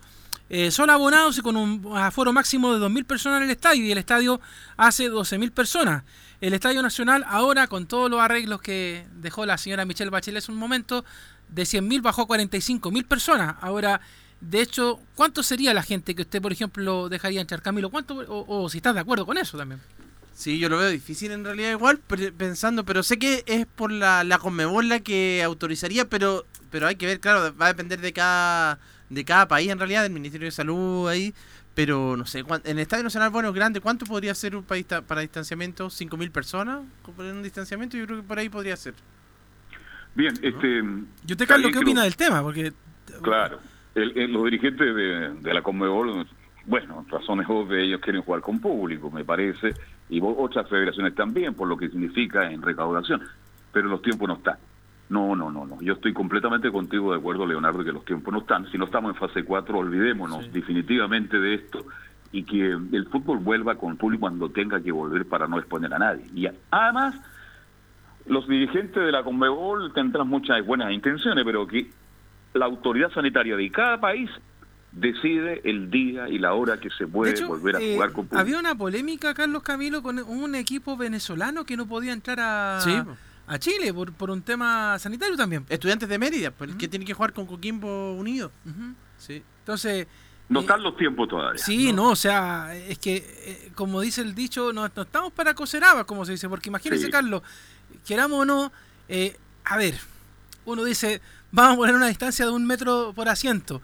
Chile hace un gol, Carlos, y la gente se olvida de que está la distancia social. o sea, usted quiere abrazarse con el de al lado, o sea, olvidémonos de la distancia No, social. pues. el, el fútbol O sea, es otra cosa. Claro, o sea, imagínense Mire después ab- abren el estadio para que juegue Colo Colo, Católica, y va a pasar lo mismo, o sea, todos se van a querer dar un abrazo, si uno de repente está en la casa con los papás, con el hijo, hace un Sí. gol su equipo favorito, todos se abrazan, pues entonces imagínense en el estadio, se le olvida porque uno inconscientemente cae en la, en la euforia del momento y, y a cualquier parte la distancia social. Claro, estamos muy aquí, estamos muy optimistas, pero estamos en verano. Es importante decirle a la gente que estamos con temperaturas altísimas y eso nos favorece en este minuto. Pero mire lo que está pasando en Europa, en Italia, en Alemania, en Inglaterra, En Francia. en España, en Francia. De nuevo van a volver a las cuarentenas. Ya hay, hay marchas de protesta porque la gente no quiere volver a la cuarentena por lo que significa económicamente. Entonces yo le pregunto, ¿la economía o la salud? Así que cuidado. Así que vamos a estar muy atentos. Las buenas intenciones siempre hay que recibirlas, pero hay que estar muy de acuerdo en todo. Hay que tomar muchas precauciones para que algún día el fútbol chileno y principalmente las clasificatorias vuelvan con público. Vamos con la U, ¿le parece? Sí, pues. Ahí está Don Enzo Muñoz. ¿Cómo está usted, Don Enzo Muñoz? Buenas tardes, Carlos Alberto, y entramos derechamente a, a los nombres que, que rondan para suceder a Hernán Caputo en la banca azul. Y uno, un, uno de estos nombres que empezó a sonar con bastante fuerza por lo demás era el nombre de Rafael Dudamel, técnico que le fuera bastante bien con la selección de Venezuela. No clasificó un mundial, pero le fue bastante bien. Demostró bastantes cosas que, que Venezuela uno nunca la había visto. Y, y obviamente sonó o empezó a sonar en Universidad de Chile. Y sobre este rumor habló hace un par de, minutos por lo menos eh, subieron la, la nota la gente de Red Gold, que fue el medio encargado de entrevistarlo, le damos la- los créditos correspondientes, y habló precisamente sobre esta posibilidad de dirigir a Universidad de Chile y dijo lo siguiente, la verdad que me entero por ustedes. Siempre es un honor que los grandes equipos lo tengan a uno en consideración, pero soy respetuoso de los espacios y cuando los equipos tienen eh, sus entrenadores, no me gustan las especulaciones. Fueron más o menos las declaraciones del técnico venezolano, que recordemos está sin equipo, tuvo un paso por Brasil, no le fue muy bien por así decirlo, pero estaba eh, está dentro de esta lista que tiene Universidad de Chile, es más, se habían reunido con él, hablaron sobre, sobre este tema y por ahí el círculo cercano del entrenador de la el ex entrenador de la Vinotinto había dicho que, que también tenían ofertas de otro mercado mucho más eh, mejores en términos de dinero. Así, fíjate que ahí tiene una relación, a uno de estas cosas. Dudamel tiene una relación muy fuerte con Chile, porque tiene una hija que vive en Chile y él habitualmente cruza la cordillera, viene a Chile y ha estado en Chile. Él sabe lo que es la Universidad de Chile. Yo tengo una información por otro lado, me comentaban ahora en la mañana, no, él viene permanentemente a Chile, entonces tiene una relación, sabe cómo marcha el país, le gustaría mucho, pero por ahora eh, conoce mucho a Abder, el, Sí. actual presidente de la Mire, le, le leo las declaraciones. Dice, yo, yo no he estado en Chile últimamente, comenté el partido de La Roja en Colombia y sí estuve visitando a mi hija que vive allá. Conozco al presidente del club, por Cristian Auber, y hemos conversado de fútbol, pero no de ser el entrenador. Él es un hombre serio. Bien, es un gran técnico, le fue bien en, no solo con la vino tinto, la adulta, Leonardo y Camilo, sino que le fue muy bien a Dudamel con las divisiones menores, con la sub-17, con la sub-20. Ahí mostró eh, el fútbol venezolano que tiene jugadores jóvenes que vienen muy fuerte para llegar algún día a- al, al fútbol grande, al- a la selección adulta. Sí, hace dos años justamente llegó a el 2018, llegó a, a la final del Mundial Sub-20 en aquella oportunidad que perdió con, con Inglaterra. Así que fue, y es el logro más importante que han tenido eh, en el fútbol en este momento, esa, esa final. Así que un técnico que tiene condiciones, tiene conocimiento, pero vamos a ver qué pasa. Pero de aquí a ma- al jueves, yo preguntaba ayer, ¿qué pasa si pierde Hernán Caputo el partido del día jueves? ¿Volverán las especulaciones? ¿Se va Caputo? ¿Se queda pa- Caputo? ¿Qué pasa? Y siguen apareciendo nombres, mi estimado Enzo Muñoz. Sí, siguen apareciendo nombres y siempre van a aparecer nombres, sobre todo en situaciones como esta, donde al actual técnico de Universidad de Chile no le está yendo de buena manera. Se esperaba un mejor rendimiento por parte del estratega azul, que fuera eh, entrenador de la Roja Sub-17. Sin embargo, obviamente, el, el mal rendimiento de la U, las especulaciones y todo esto empiezan a, a, a poner nombres sobre la mesa. De repente, obviamente, hay, hay mucho de, de humo en toda esta situación, pero, pero obviamente un tema que, que se está viendo, lo está analizando la dirigencia y todo va a depender del resultado contra la Universidad de Concepción, que entre comillas, más allá de que, de que la U de Conce no venga bien en cuanto a, a posición en la tabla, es un rival directo, entre comillas, en la tabla acumulada. Así es, no, y viene de cuatro buenos partidos. Los últimos cuatro partidos, lo comentábamos ayer, son muy buenos de la U penquista, como que recobró la fuerza, la agresividad que antiguamente le conocíamos y hay confianza. Entonces, además, digamos las cosas como son, pues, Enzo. Camilo, Leonardo, cualquier rival para la U hoy día es difícil. ¿Mm? Es difícil. Entremos derechamente con las declaraciones de Matías Rodríguez, porque le preguntaron derechamente si veían o no la tabla acumulada o la tabla del descenso. ¿Qué opina Matías Rodríguez? Escuchemos lo que dice. Es que nosotros eh, estamos mirando en pelear el, el- torneo o terminar lo más arriba posible eh, y por ende si nosotros vamos ganando en el torneo lo- eh, en el torneo vamos a ir subiendo en la tabla acumulada. Eh, preferimos y, y optamos por mirar eh, la tabla para, para terminar eh, clasificado en una copa o, pelear el torneo, como le dije recientemente, y hoy, y por ende, la tabla acumulada queda- quedaremos cada vez más arriba. Ahí está la respuesta de Matías Rodríguez. No mira mucho en la tabla acumulada. ¿eh? Ven solo la tabla del campeonato. Hay que, hay que estar pendiente de la tabla. Pero mire, hace, hace un mes, hace un mes completo, ya que la Universidad de Chile, como se dice en la jerga, no da pie con bola. O sea, desde cuando jugaron con la Católica, se vino a debacle de la Universidad de Chile. A lo mejor no, no ha perdido, o sea, no son partidos de derrota, pero, pero sí los empates han dejado un gusto bastante amargo, Carlos, en lo que pasa en la U.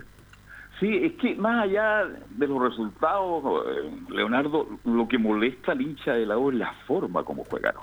Aquí hay dos equipos en Chile, y a lo mejor hay más, hay tres y cuatro también. Eh, el hincha de la U le gusta que la U- su equipo sea protagonista. Y cuando la U no es protagonista, eso lo rechaza. Mire, yo me meto mucho en las redes sociales y converso con mucha gente joven y todos quieren que Caputo se vaya porque dice que no los representa como la forma de jugar. La U tiene que ser protagonista, tiene que ir porque sale a la cancha a buscar al rival, a buscar el arco rival, a ganar los partidos. Y la forma que tiene Caputo, algunos muy poco lo defienden. ¿eh? Eh, le dice, sí, pero Caputo resulta que está quinto en la tabla y el año pasado estábamos en el fondo. Cuidado con eso. Pero al hincha de la U le gusta que su equipo sea protagonista, que sea un equipo que vaya a buscar el arco rival. Y eso lamentablemente la U no lo tiene porque no está jugando bien y lo voy a insistir, yo no soy quien para sacar a nadie de ninguna actividad, pero hay actividades, mi estimado Leonardo Camilo y en su Muñoz, que se requiere juventud, y en el fútbol, en el deporte en particular. Si no hay juventud, la U va perdiendo cosas, y, ve una defensa lenta con Osvaldo González, cuando estaba Rodríguez, Jambo Seyur, pelotazo a las espaldas, e incluso Casanova, que no lo ha hecho mal, pero tampoco me ha llenado mucho el gusto, a mí por lo menos, no es un central muy rápido, entonces por ahí la U ha tenido una serie de problemas. Lo que tiene que recuperar la U desde ahora en adelante, si es que puede, porque si no está Walter Montillo, y luego usted no va a contar, estará Walter Montillo, por distinto, diferente, para enfrentar a la U penquista el próximo jueves, porque si la U no tiene a Montillo, oiga, las variantes prácticamente son muy pocas en la U, Enzo. No va a estar. Se lo confirmo inmediatamente, no va a estar. Ayer lo decíamos, lo más probable es que no esté y finalmente no va a estar. ¿Y quién va a estar?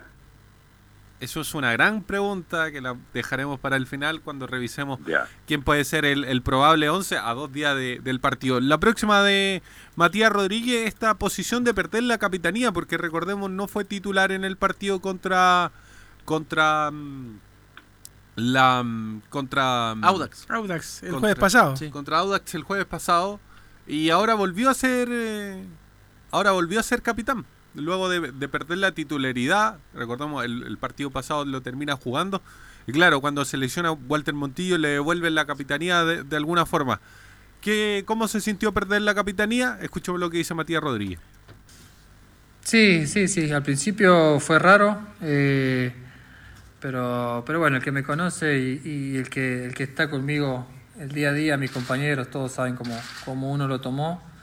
Eh, obviamente al principio uno le, cuesta aceptarlo, pero, pero bueno, eh, si el, técnico obviamente lo decidió, eh, hay que aceptarlo y, afrontarlo. Eh, no hay mucho que hacer. solamente estaba con muchas ilusiones de jugar, había vuelto a, jugar después de, dos partidos sin poder hacerlo y, estaba más preocupado en, hacer las cosas bien que, en, ver si era capitán o no.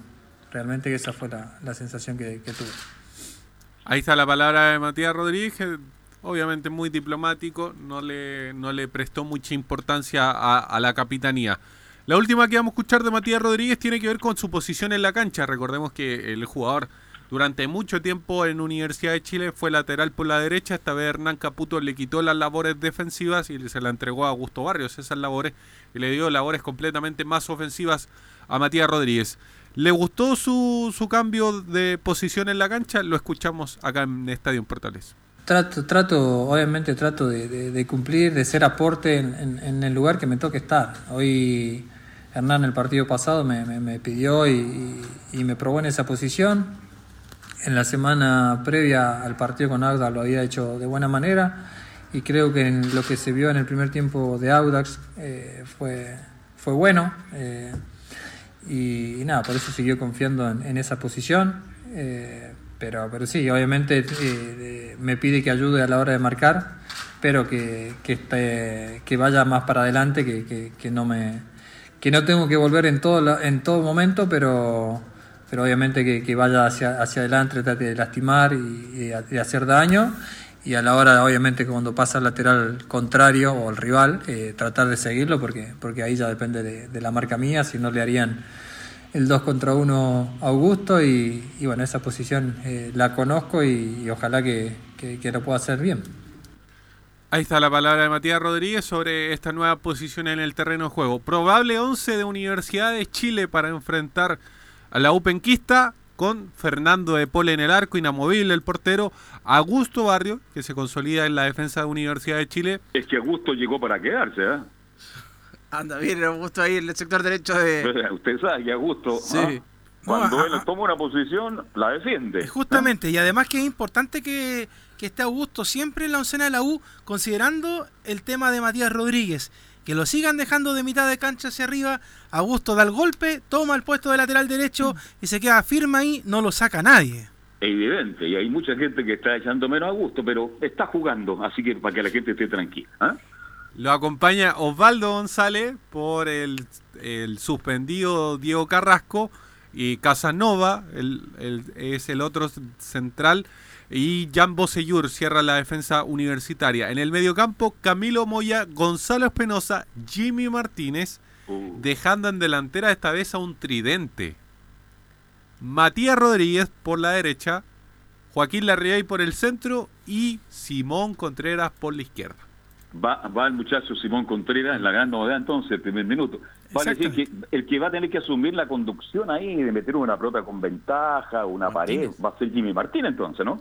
Tendría que ser el, el de la posición de 10, porque si uno empieza a ver, Camilo Moya por ahí es más defensivo. ¿Se, se acuerda, Carlos, que en ese partido que, que aparece Jimmy Martínez con Antofagasta, igual mostró sus cositas? ¿ah? Siento que, Sí, que sí. El, el cambio en general, cuando entró Jimmy Martínez, entró Nico Guerra en ese partido, eh, se, se hizo un juego mucho más ofensivo y de hecho eh, Jimmy estaba bien motivado, en- eh, fue un buen distribuidor de balones. Ojalá que entre con la misma intensidad, con las mismas ganas en este partido ante el cuadro del Campanil.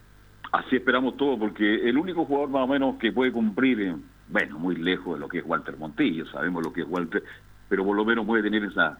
Tiene, tiene- a ratos tiene ese fútbol de entregar buenos balones, de acompañar a sus hombres de ataque, de crear un pase ahí, como dicen ahora los pase infiltrado, una, una doble pared, etcétera. Apostemos a eso porque de verdad tiene muy poco plantel la UNA este minuto, Enzo, Camilo y Leonardo, muy poco plantel. Absolutamente. Perdió todos los jugadores ahí en esa zona de, de- del mediocampo. Bueno, la ausencia más importante la de Montillo, pero también eh, antes con Pablo Aranguis por, en esa zona de la mitad de la, de la cancha hacia arriba, en, en realidad. También después con Franco Lobos.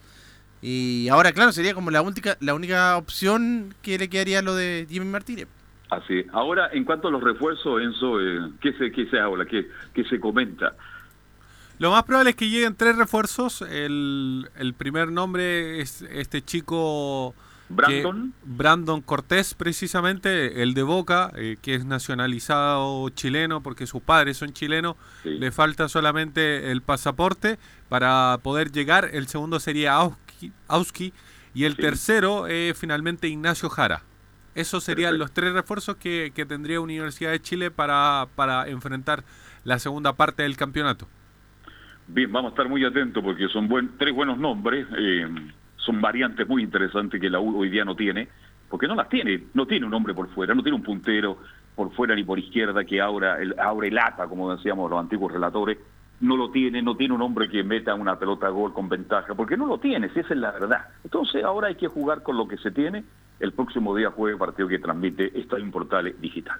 Lo Bien, último. Que- ¿Ah? Sí, Lo último, para cerrar el informe, yo le contaba 900 kilómetros, no son 900 kilómetros, son 998 kilómetros los que tendrá que recorrer Universidad de Chile para enfrentar al conjunto de la U de Conce. Obviamente es un trayecto ida y vuelta. no Ida y son- vuelta, claro.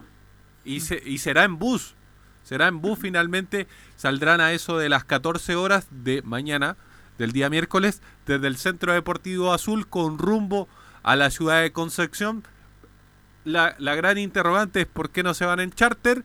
Ya. Bueno, porque resulta que no hay charter para la región de la región ¿Del Biobío? del y, y no quieren tomar un, un vuelo comercial. Esa es, Claro, esa es es, la gran... más- quieren tratar de, de estar en una burbuja, por así decirlo.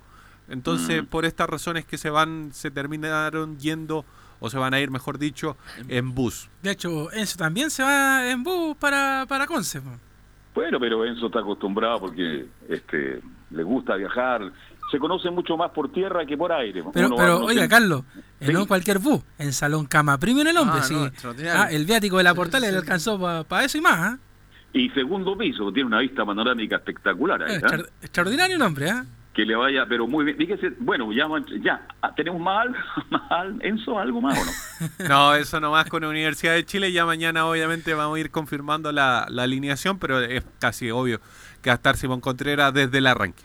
Bien, un abrazo y que tengas una buena tarde. Nos vamos a Colo Colo de inmediato, mi estimado Leonardo, ¿no? Eh, vamos a la pausa y entramos con Colo Colo y todo lo que nos queda. Porque ahí vamos a tener que preguntarle a Gatica, porque viene el, el refuerzo uruguayo y también se viene por tierra, tengo entendido. Pero a la, pa- a la vuelta nos cuenta esto y mucho más el reportero algo. Pausa y ya estamos de vuelta. Radio Portales le indica la hora. 14 horas 33 minutos. Termolaminados de León, tecnología alemana de última generación. Casa Matriz, Avenida La Serena, 776 Recoleta. Foro 22 622 56 76. Termolaminados de León. ¿Problemas de familia, herencias, laboral y otros? AIG Legal, estudios de abogados que entrega asesoría directa y personalizada para atender su situación personal. Especialistas en derecho de familia, herencias y derecho laboral, entre otras áreas. Comuníquese con nosotros y agende una reunión sin costo al más 569 7304 6792 o visite nuestra página web www.aiglegal.cl. ¿Quieres tener lo mejor y sin pagar de más? Las mejores series de televisión, los mejores eventos deportivos, equipo transportable, películas y series 24/7. Transforma tu TV a Smart TV. Llama al 973-718989. Twitter arroba panchops. Comercial IAC Compañía Limitada. La mejor calidad mundial en laminados decorativos. Comercial IAC Compañía Limitada es Vertec en Chile. San Ignacio 1010, Santa Rosa 1779, Avenida Mata 446 y Portugal 501. Comercial IAC Compañía Limitada es Vertec en Chile. No se pierda todos los días a medianoche, lunes a domingo en Radio Portales, el tren del recuerdo.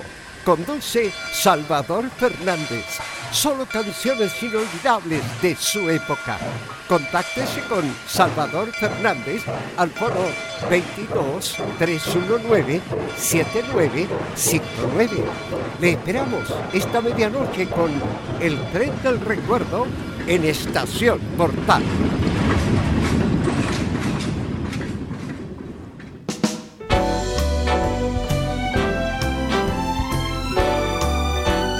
Radio Portales, en tu corazón, la primera de Chile.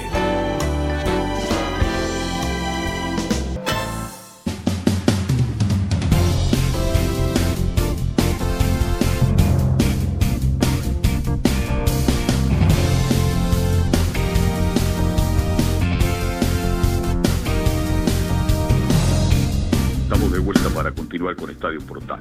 Eh, Nicolás Gatica, vamos con la información de Colo Colo. Exactamente, vamos con Colo Colo, pero una cortita del rival de Colo Colo Everton de Viña del Mar. Primero, dos cosas. La primera es que el Deportes Tolima, el rival de Unión La Calera que va a estar hoy día jugando ante el cuadro de la quinta región, está desde el día domingo 25 de octubre, cuando fue el día del plebiscito, está justamente en Viña del Mar, en el centro deportivo de Everton, el CDE, estuvo entrenando, así que ayer incluso agradecieron los colombianos a Everton la hospitalidad, dijeron gracias por prestarnos nuestra casa para poder entrenar.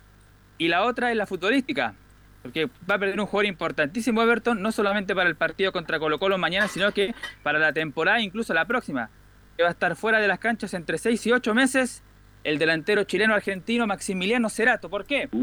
El jugador entrará al quirófano para solucionar un problema de meniscos y corte de ligamento cruzado, 6 a 8 meses fuera para Cerato.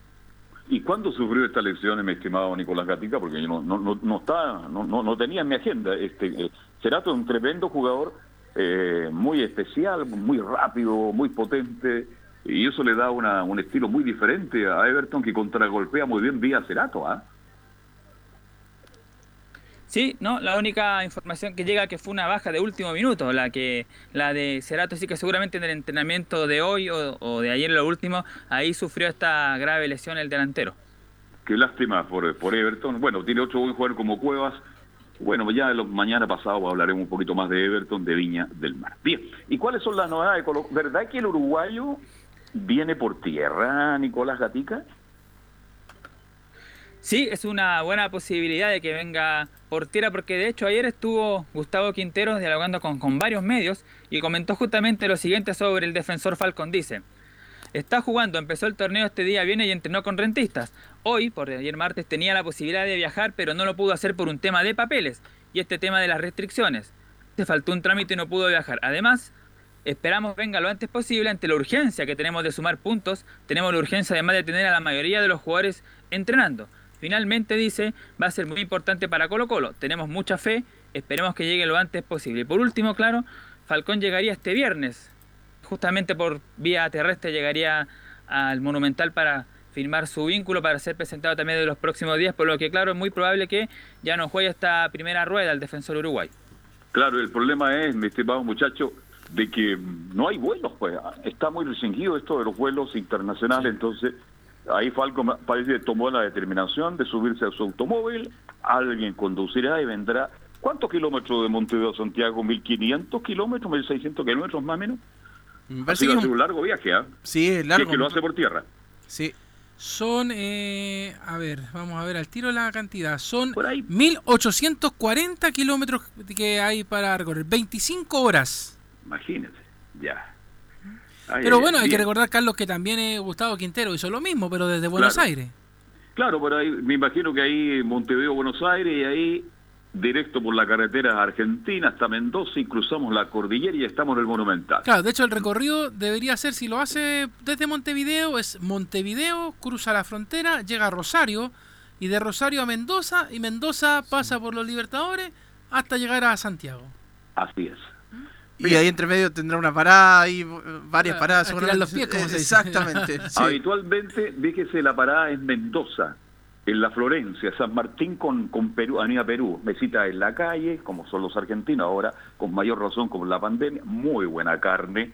Ahí son todos futboleros, es una, una esquina tradicional. Ahí yo estuve con Menotti, imagínese con la figura que estuve, con Bilardo un día nos encontramos y una serie, porque ahí llegan todos. Y habitualmente paran ahí porque es un, es un restaurante de comida espectacular que está en plena avenida San Martín, quienes conocen Mendoza, al frente está el Sheraton y ahí llegan todos estos comensales. Así que que tenga buen viaje este Falcón que tiene 23 años y que es la esperanza de Colo Colo de una u otra forma, Nicolás Gatica.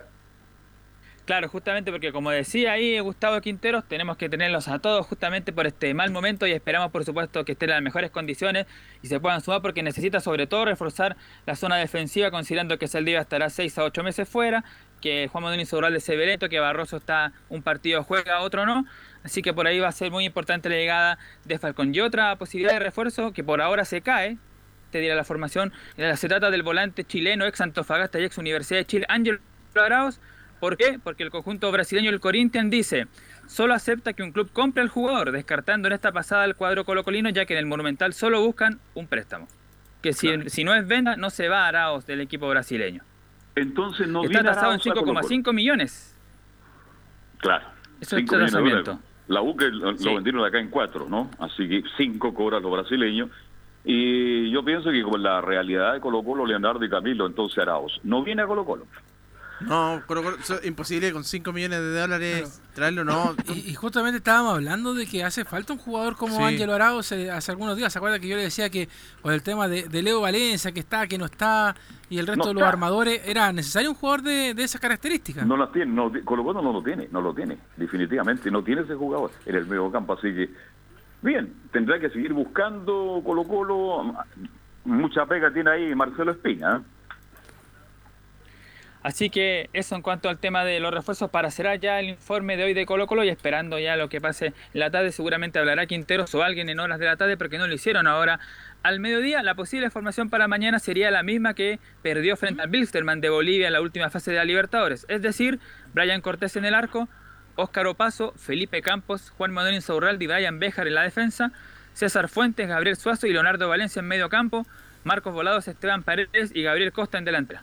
Vale decir, eh, la esperanza de, de Quintero era la vuelta de Barroso para firmar esa defensa, entonces Barroso ni siquiera usted cree que va a ir a la banca.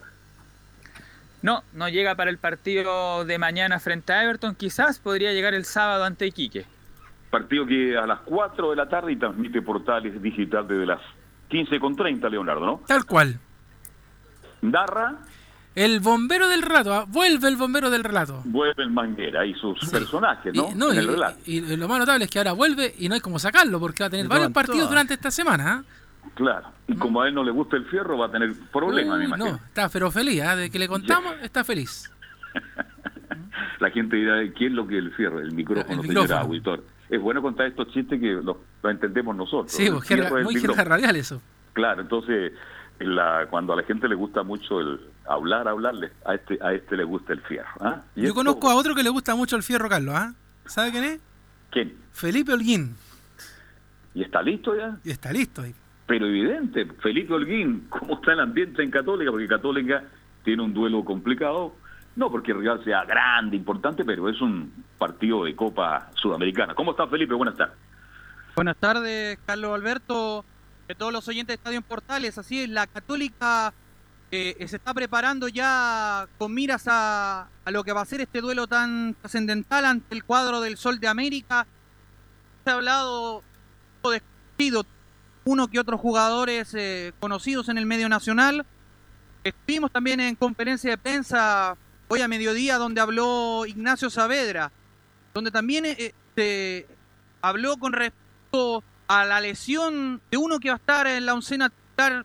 Lo voy a ir desmenuzando a continuación. Vamos a escuchar lo que dice Ignacio Saavedra con respecto a donde habla. Es una lesión completa.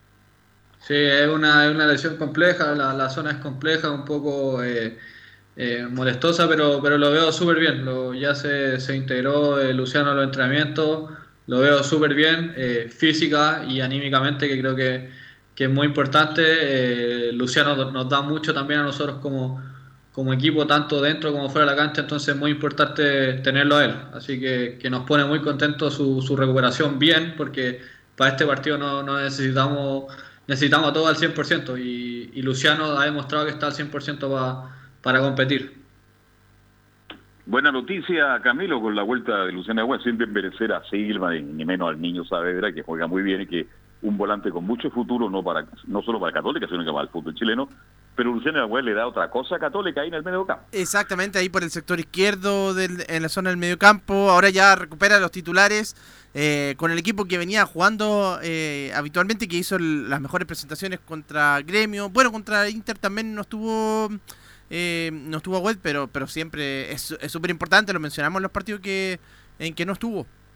Sí, un hombre que tiene personalidad y que pone su presencia ahí en el medio campo, ¿ah? sobre todo para los juegos internacionales fundamentales. Bueno, Y es el goleador también de la Católica, siempre tiene- por algo siempre está el encargado de los, de los penales, el que ordena al, al- al equipo cruzado también, así que es importante que vuelva para este partido. el que no pierde la titularidad parece que el Catuto, mi estimado Felipe Olguín, el Catuto se afirmó definitivamente en Católica. ¿ah? Sí, pero con respecto a la, a la formación que tengo yo eh, ¿No- no está? de la Católica, eh, claro, no, no va a estar eh, Raimundo Rebolledo, el Catuto eh, iría a la banca, ya que el que ingresaría en desmedro de él sería Alfonso el Poncho Parot. Pero Parote va por izquierda. Claro, Paró va por Sí. izquierda. va por izquierda y, y la formación eh, eh, es con Matías Ditú en portería, José Pedro Fuensalida por derecha, Ah, Germán Lanaro, Valver Huerta y Alfonso Parot. Esa es la línea defensiva que tiene la Católica, eh, donde no aparece eh, Raimundo Rebolledo, sí, en el mediocampo con Ignacio Saavedra, César Pinares acompañado de Luciano Agüet, y en delantera va a jugar con el tridente de ataque por derecha con Gastón Lescano, Fernando Sampedri y Edson Puch.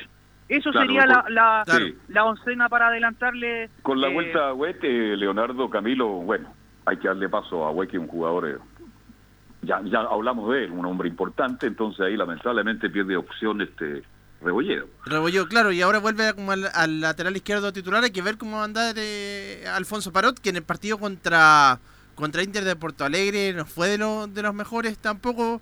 Pero bueno, pero pero es el titular para, para Ariel Holland. Lo importante es que tiene un jugador como Rebolledo que aprovechó su momento, porque hay jugadores que no aprovechan su... No, No. El Catuto dijo, bueno, de lateral derecho, sí señor, lateral izquierdo, por favor, encantado profesor, ya aprovechó ese momento. Y por eso Rebolledo ha sido considerado también estos entrenamientos que tiene Rueda a nivel de jugadores locales. Así que, bien por Rebolledo, pero volvió a jugar. Y ahí hay que sacar a alguien. Sí. El más novato es Rebolledo, entonces fue en salida, recupera su posición y ya aparece a Huec volanteando por izquierda. ¿Mm? De hecho, Carlos, una, un dato para mañana, eh, la Católica estaría viajando a eso de las 14.30 horas en un charter a rumbo a Paraguay, donde estaría llegando a eso de las 17.30 horas al, aeropu- al hotel, al Hotel Bourbon de la Conmebol. Y de ahí posteriormente ya el día 29, salida al estadio con ah, a eso de las 17.45 horas al estadio Luis Alfonso Gianni. Ese sería el itinerario de la Católica. Bueno, al menos- la Católica, al menos Carlos, no tiene esos problemas que, que tuvieron otros equipos, porque la Católica en ese sentido ha sido bien estricto con el tema de los protocolos, de la burbuja. eh, así que más allá de, de quizás de alguna baja que pueda tener, como ustedes lo decían recién, que Catuto puede ir a- a- un poquito ahí al choque con el tema, eh, la Católica solamente le queda hacer ahora sí, ahora sí, y, de verdad lo, lo- lo destaco, lo subrayo, le pongo, to- ahora sí, un buen torneo internacional, porque tiene todas las chances de poder hacer una buena Copa Internacional, Carlos Alberto. Sí, ya le tomó la mano Holland a sus dirigidos y yo pienso que ahora las exigencias son mayores para la Católica. Y bueno, cuando el equipo anda ahí futbolísticamente como Católica, hace mucho tiempo que anda bien, este, la parte organizativa, la parte mm, administrativa funciona. Fíjese, Católica se va justamente al hotel donde está la Conmebol, no sé si ustedes conocen ese complejo, es una maravilla. Hay muchos equipos llegan, pernoctan y se ahorran justamente el pago del hotel. De ahí al estadio, terminado el partido, de vuelta a Santiago. En ese aspecto la Católica se ha manejado muy, pero muy, muy bien y esperemos que saque un resultado, porque más allá que Sol de América es un equipo, yo diría, eh, de menos categoría que un, un Olimpia, un Cerro Porteño, un Libertad, indudablemente es un equipo que tiene experiencia en Copa Libertadores, en Sudamericana, y bueno, y más que mal es el puntero del campeonato, y viene ganando, le viene ganando a Libertad, Claro. tiene un par de jugadores muy interesantes. Y además, como lo, lo dijeron en ediciones anteriores, ahí en algún momento jugó el gran Torito de Fresia, pues Isaac Díaz. ¿Ah? Pero imagínese, fue un espectáculo, creo que hasta el presidente de la República le pedía que no se fuera. Claro, ¿Ah? ah, eh, con las volteretas del bombero Ibáñez. Exactamente, así que dejó grabado para, en la retina de los hinchas de Sol de América justamente las volteretas de este jugador chileno. Bien, cuénteme algo más de Católica o eso es todo, mi estimado Felipe. La última, don Carlos Alberto, es eh, también el, el- en conferencia de prensa habló Ignacio Savera, como los mencionaba, y habla con respecto a lo que va a ser este partido trascendental, donde dice, nos sentimos súper bien. Nos sentimos súper bien, eh, ya recuperamos del partido de, de Inter. En general, creo que hemos tenido una muy buena, eh, un muy buen acondicionamiento físico que nos ha permitido eh, eh, llevar esta seguida de partidos y en este partido va a ser, eh, bueno, sabemos cómo son un poco los equipos paraguayos que son muy buenos físicamente, entonces eh, estamos muy bien para, para ese desafío. Esas eran las palabras de Ignacio Saavedra, el mediocampista de la Universidad Católica, muchachos. Ya pensando, la Católica se prepara, como lo decía, ante un cuadro paraguayo y también eh, pensando en lo que va a ser el eh, torneo nacional. Bien, Vuelve entonces Católica. ¿Y cuál es el, el rival a nivel nacional Católica este, este fin de semana? Tiene como ya enfrentar al, al cuadro de Deportes La Serena al día eh, a eso de las 18.30 horas en San Carlos de Apoquindo. Bien, ojalá ande bien Católica, me eh, Camilo, porque si no usted sabe JC se puede indignar y usted sabe que es muy importante su, su opinión. Sobre todo para el día domingo también ahí puede aparecer, así que ahí va a tener más cerca a, lo- a los jugadores. Contra el equipo de Ponce, ¿eh? Carlos, el domingo. De Sí. Miguel Ponce. Así es, Miguel el Chueco Ponce, ahora director técnico de La Serena con Pajarito Valdés, con el Chupete Suazo ahí, se enfrenta Universidad Católica. Bien, gracias. ¿Algo más o no de Católica? No, nada más, don Carlos. Este ha sido el informe para Estadio en Portales. Chao Cristian, buenas tardes, gusto de saludar. Acá, Felipe. Bien, se fue Felipe entonces, Felipe Holguín, Pirín Pim Pim. Oye, eh, ¿está listo Laurencio, no? Está listo Laurencio, pues. Oye, es que Laurencio siempre está listo, ¿ah? No, extraordinario Laurencio. ¿eh? Extraordinario, por algo pertenece al Ejército de Salvación, pues. ¿ah? Así que imagínese. Don Laurencio, ¿cómo está usted? Buenas tardes. Buenas tardes, Carlos Alberto. Eh, muchachos, gusto de saludarlos. Y bueno, eh, por cierto, muy brevemente saludar, por supuesto, a Magallanes, son 123 años. Y su vínculo con Audas, porque el Club Verde eh, eh, se dio a préstamo a Ricardo Escobar, joven defensa de 21 años, que va a jugar en Magallanes durante la segunda rueda de este campeonato de la primera vez. Así que hay un vínculo ahí entre Audax y Magallanes. Y por cierto, el cuadro Oiga, pero usted no verde, dijo lo más lógicamente. importante en su despacho. Saludo virtual. ¿no? Ah, un abrazo virtual, por supuesto, siempre Eh, muy, muy cariñoso para todos ustedes y por supuesto para todos quienes nos escuchan en Estadio en Portales. Ciertamente hoy es una jornada muy importante, histórica para el cuadro de Audax italiano, tercera vez, lo comentábamos con Velus Bravo el día de ayer, eh, tercera vez que Audax italiano jugará la Copa Sudamericana y buscará el hito de alcanzar por primera vez la tercera ronda de este certamen. En 2007, recordemos, eh, superó a Jorge Wilstermann, eh, pero lamentablemente no pudo ante Colo Colo en la segunda ronda de ese torneo 2007 y en 2018 quedó eliminado ante Botafogo en una serie muy estrecha donde no pudo ganar ciertamente ante el cuadro brasileño. Y eso es lo que habla justamente el Paqui Meneghini, quien eh, justamente eh, nos menciona en una de sus declaraciones que es una motivación más para nosotros la, la posibilidad de avanzar a la tercera fase de la Copa Sudamericana. Sí, claramente que sí. Obviamente sabemos el club que representamos, la historia es importante conocerla y bueno, es una motivación más. Independiente de, de las actuaciones previas del club, siempre vamos a intentar pasar, eh, pero si, podemos motivarnos un poquito más por, por ese dato, bienvenido sea. Y muy cortito para, para, para darles como el, eh, la bajada, eh, para que lo comenten ustedes. Justamente el gran tema de, de esta llave, tal como pasó con Colo Colo ante Wilstermann, es que eh, Bolívar es el único equipo de los cinco rivales de los chilenos en la Copa Sudamericana que no ha jugado ningún partido en el plano local. Tiene, eh, justamente aquí lo estoy viendo en la estadística in- interna, em, jugó solamente los seis partidos de la Copa Libertadores y tras el receso jugó cuatro partidos, empató uno y perdió tres. Por eso que, en- entre otras cosas, se fue Claudio Vivas despedido de- del cuadro del Bolívar y lo reemplazó Walter Flores en, como técnico interino junto a Vladimir Soria, mientras que Lauda lleva nueve partidos, aunque solamente ha ganado dos en una campaña un tanto irregular. Justamente eso es lo que habla el Paqui Meneghini, dice, di- dice, es cierto, estamos en ritmo de competencia con lo bueno y lo malo que trae eso. Bueno, nosotros eh, claramente estamos en ritmo, estamos en ritmo de competencia, estamos entrenando, estamos jugando, con lo bueno y con lo malo que trae eso. Lo malo puede ser un poco las lesiones que, que provocan tantos partidos, eh, pero bueno, tratamos siempre de enfocarnos en, en lo que hablamos siempre, las oportunidades y las soluciones. Así que independiente de ventaja o no ventaja, los dos equipos van a intentar ganar y es lo que vamos a intentar hacer. Muchachos. Es una tremenda oportunidad la que tiene Audax, una tremenda oportunidad también la que tiene Paqui Meneghini de mostrarse también en el concierto internacional. Eh, a ver, a mí lo que me preocupa un poco es eh, la irregularidad dentro de todo que ha tenido este Audax italiano, a pesar de que ya empezó a, a enderezar el camino en los últimos partidos.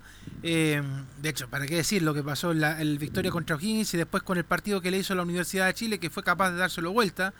Eh, y ahora eh, lo que viene con eh, este rival por la Copa Sudamericana. Yo creo que puede hacer algo, no hay que confiarse, yo creo que el Audax quizás a lo mejor no tiene un equipo holgado, podríamos decir, de, en cuanto a, jugadores, a pesar de que tiene holgado dentro de sus filas, pero es un juego de palabras, es decir, no, tiene... Nada más que eso. Claro, pero, pero sí... Eh, yo creo que puede hacerle un buen partido, puede hacer un buen desempeño en la Sudamericana. De hecho, Camilo lo decía recién, o sea, eh, los equipos internacionales cuando han participado, Audax, eh, Calera, estos equipos, dentro de todo han, hecho una participación correcta. Y yo creo que eso es lo que vamos a ver esta noche en su debut. Ojalá Dios quiera. Y que gane como local porque hay que sacar ventaja como local. De vuelta ya lo comentábamos ayer con Bel y con todos los eh, comentaristas de que la, la altura, más allá de que tenga poco fútbol, poco rodaje, el equipo de Bolívar van a jugar en la altura. Sí, pues ahora donde tiene que sacar el, resultado del Audax eh, italiano, que ya, ya avanzó en la ronda anterior. Pues. Estuvo en la primera fase y ahora está en la, segunda ronda que le toca jugar y, tiene la oportunidad de, avanzar.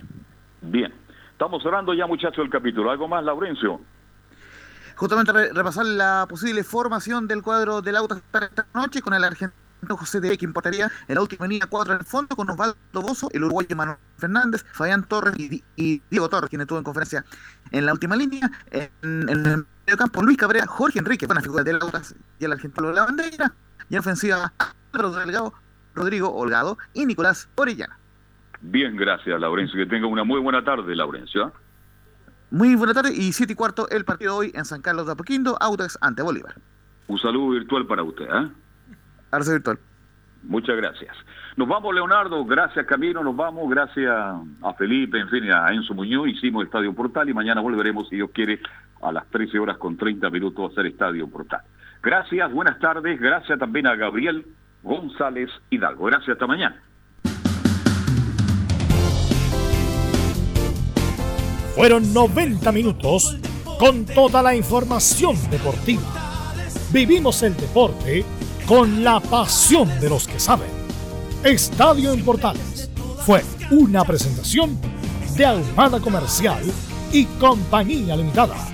Expertos en termolaminados decorativos de alta presión.